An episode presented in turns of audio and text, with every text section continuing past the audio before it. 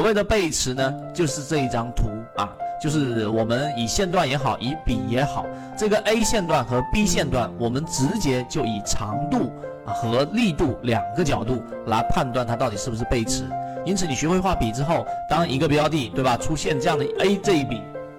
然后呢再往下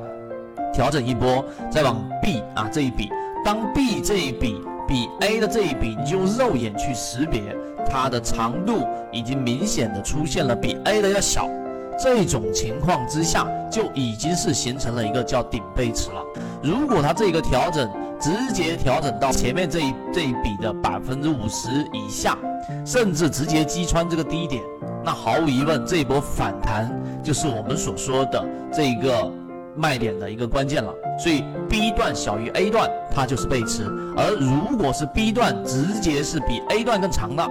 那你就记住，那这种就肯定不是背驰。很多高控盘的长庄股啊，你会发现用这样的规律，只要你把前面我所讲的笔和中枢画好，你会很明显的发现，发现很多标的上涨过程当中，从来都没有出现我们所说的这样的一个背驰。那么你就要安心的持股，即使它后面出现了调整，而这个调整形成一个这一个回调之后，形成一个 C 的这一段，结果还是要比这个 B 段甚至比 A 段更长。那么这种阶段它就是调整。如果你作为中线持股，或者说你想把一个中长线的长庄股给拿得更多的一个利润，百分之六十中间的百分之六十的百分之七十能拿到余生这一段，那这个背驰的理解就尤其关键了。第二个，我们来看什么是盘整背驰，对吧？所谓的。盘整背驰呢，它中间一定是有一个我们所说的中枢，上行趋势的过程当中的中枢，对吧？一定是下上下三笔。盘整背驰跟我们说的背驰中间的差异，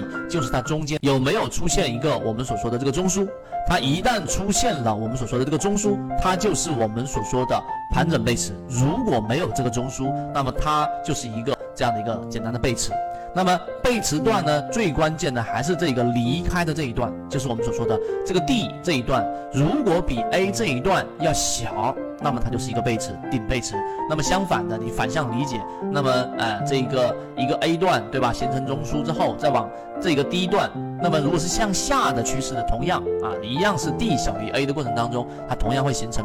位置，那如果 D 大于或者等于或者接近的过程当中，就是正常的运行趋势啊，你不用过多的去做这种操作离场，这样会容易把一个好的标的给卖掉。